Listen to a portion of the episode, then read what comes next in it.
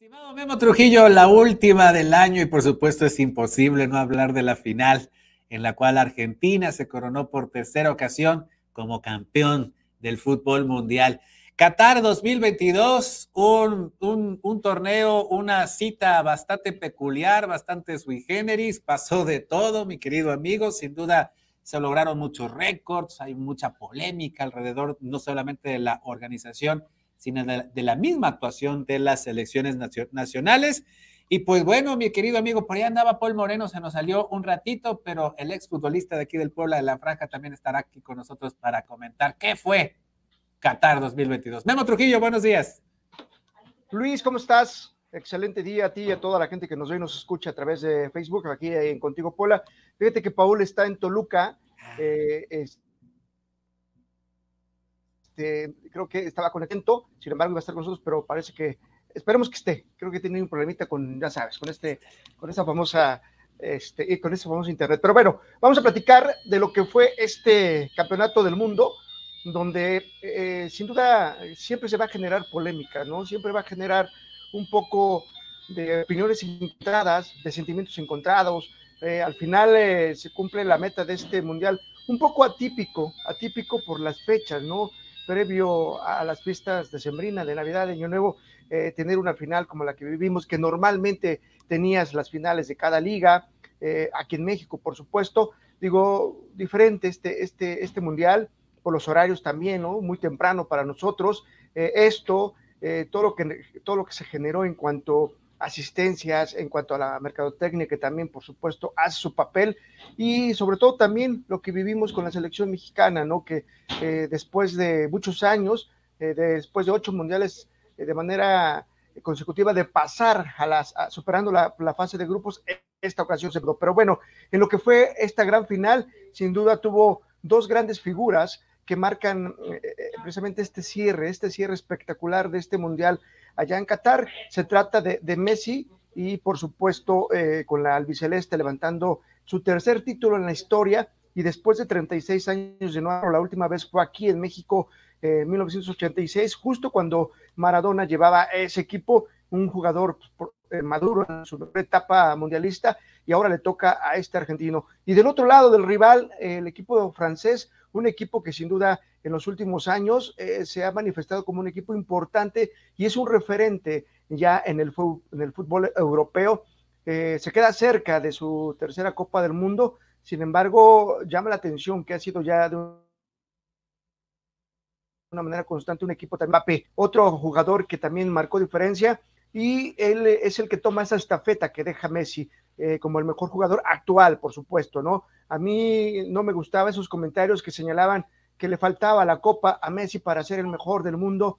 Eh, yo, yo, no, yo no considero que, fuera necesario. En caso de que no, no se le hubiera dado a Argentina ganar ese campeonato, Messi está en ese grupo selecto de los mejores del mundo.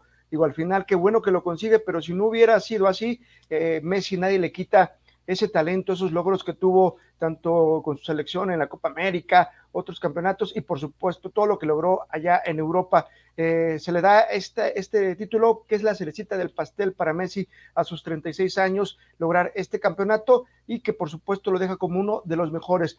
Para mí, en lo personal, no hay buenos, eh, eh súper buenos, o sea, a mí hay un grupo muy selecto de grandes jugadores eh, que han marcado historia durante todos los años.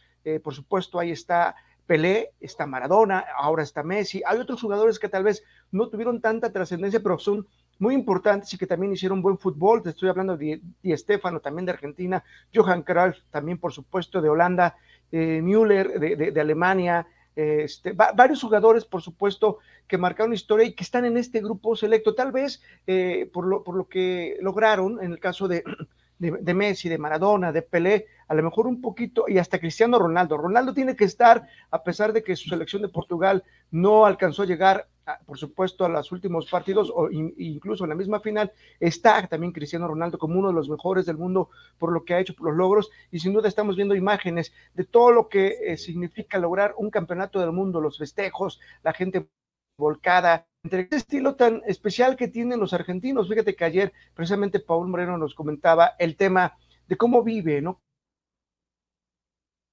cómo viven los argentinos.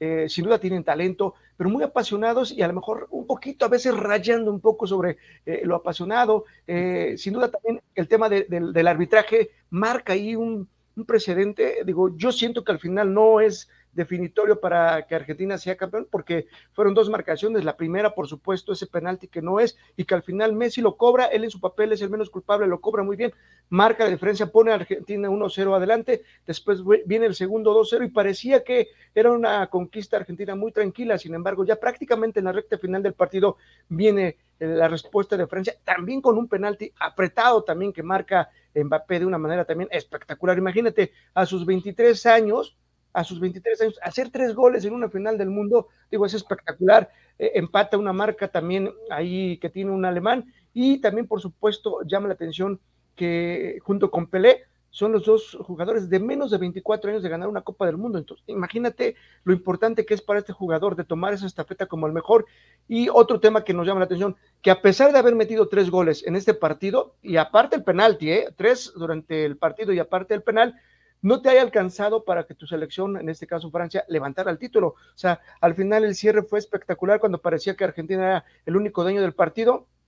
Francia se repone, empata 2-2 e incluso estuvo cerca en, en, el cierre del partido, los primeros 90 minutos, de marcar esa diferencia y poder conquistar. Sin embargo, obvio, lo hubiera no existe. Aquí es de anotar, meter goles y, por supuesto, llevarse el partido que al final fue para los sudamericanos, que mencionamos su tercera copa, y así como hubo récords como el que te menciono del propio Mbappé, eh, este, por supuesto números interesantes eh, que se dieron en esta Copa del Mundo, eh, en cuanto al tema de televisora, de cuántos números de aficionados vieron la final por parte de Francia, por parte también de Argentina a nivel mundial lo que impacta esta Copa. Estamos seguros y se confirma que sin duda es el deporte más popular, porque aunque se hace cuatro años, el impacto que genera eh, como Copa del Mundo, de verdad los números son impresionantes para todos los amantes a este deporte. Y sí, que si al final eh, se, habló un poco del arbitraje, ¿no? Que se señalaba que estas situaciones ahora tendrían que ser menos, menores, con la ayuda del VAR, ¿no? Ahora ni con el VAR en el primer penalti, digo, sí influye en cuanto al desempeño durante el partido para, para el equipo rival. Afortunadamente aquí no incidió en el marcador final, eh, Argentina lo aprovecha a su estilo, a su forma, pero sí llama la atención que aún con tanta tecnología, incluso el VAR se siga teniendo este tipo de errores. Incluso comentábamos que esperemos que estos temas sean más errores humanos, ¿no? Y no tener pensamientos nada, nada positivos en señalar que hayan sido por, indicaciones, ¿no? Por consigna eh, eh, eh, que el VAR se utilice de esta forma. Yo quiero seguir pensando y creer en la honestidad del fútbol. Cada quien tendrá su punto de vista y que siga impactando de esta forma. Al final, el continente americano, en específico Sudamérica, levanta esta Copa del Mundo y se mete, y bueno, y sigue ahí en la pelea con los europeos y llama la atención, ¿no? Hay equipos que han crecido mucho, ¿no? El equipo de los equipos asiáticos, asiáticos como Japón, de África que dio la cara a Marruecos, quedando en el cuarto lugar de una Copa del Mundo, sin duda es algo muy importante. Ahí la forma, ¿no? De cómo han trabajado esto ha, influido mucho que muchos este, representantes de Marruecos hayan salido a otros países y, bueno, se les llama obvio migrantes, y hayan tenido familia en otros países y estos estén jugando en ligas importantes como la de Francia, como la de Inglaterra, Alemania y España, y al concentrarlos tengas este resultado tan importante que prácticamente estamos hablando de atletas de alto rendimiento. Así las cosas, se cierra este telón yo señalaba que el final era una de las mejores películas allá en Hollywood como se dio, porque parecía que Argentina se llevaba este título caminando, esa Francia que habíamos visto tan poderosa, tan importante, tan imponente de la mano de Mbappé no aparecía, pero al final hizo un cierre espectacular que creo que, fue del agrado de todos los aficionados al soccer y, y vemos estas imágenes eh, allá los festejos en Argentina, en Buenos Aires, de manera impresionante. Y esperemos que sigan, pareciera que todo va bien eh, con saldo blanco los festejos, y a ver qué viene, ¿no? Porque la estafeta ya se la dan al continente americano, en específico ahora Norteamérica, Canadá, Estados Unidos y México, la sede del próximo Mundial en 2026. Vamos a tener algunos partidos. Aquí en nuestro país serán los estadios El Azteca, el de Monterrey, el nuevo, el Gigante de Acero y también el de Chiva, los tres estadios escenarios que estarán albergando esta Copa del Mundo y esperemos que las cosas se den para México y que ya se trabaje, ¿no? En quién va a tomar las riendas como técnico de esta selección mexicana, mi estimado Luis. No nos tocó a Puebla ser otra vez eh, sede mundialista para el, para, el próximo, para el próximo mundial en Norteamérica, mi querido Memo, pero sin duda alguna, pues quedan muchas reflexiones sobre la participación de la selección mexicana, sobre la necesidad de remontar. Mira, ahí está el ejemplo marroquí, el ejemplo de Marruecos, mano. O sea, un, país, una selección por la que no dabas nada, cuando tienes buenos jugadores en, buen, en, ligas internacionales, como bien decías, los conjuntas, y hay una explosión, hay una explosión de fútbol y de buen juego. Y sin duda alguna también, amigo mío, pues desde acá una, una felicitación, un abrazo muy solidario y con, mucha, con mucha fuerza para los argentinos, porque los mexicanos nos portamos un poquito mal. Prácticamente Francia era favorita en México, lo lamento yo, porque realmente los hermanos argentinos la pasan bien mal, tienen una economía muy mala, un gobierno peor. Lamentablemente, pues con este, con este triunfo tienen, un, tienen una alegría entre tanta, pues entre tanta tristeza, mi querido amigo, y pues acá un fuerte abrazo para los argentinos. Son especiales, ¿no? Son especiales los argentinos. Pues son distintos. De ahí la palabra, son sencillitos en el fútbol, siempre polémicos, siempre, eh, muy, eh, su carisma es especial, a lo mejor no lo compartimos, ¿no? Son, son latinoamericanos, lo, que pasa es que los mexicanos de pronto somos medio agachaditos, ¿verdad?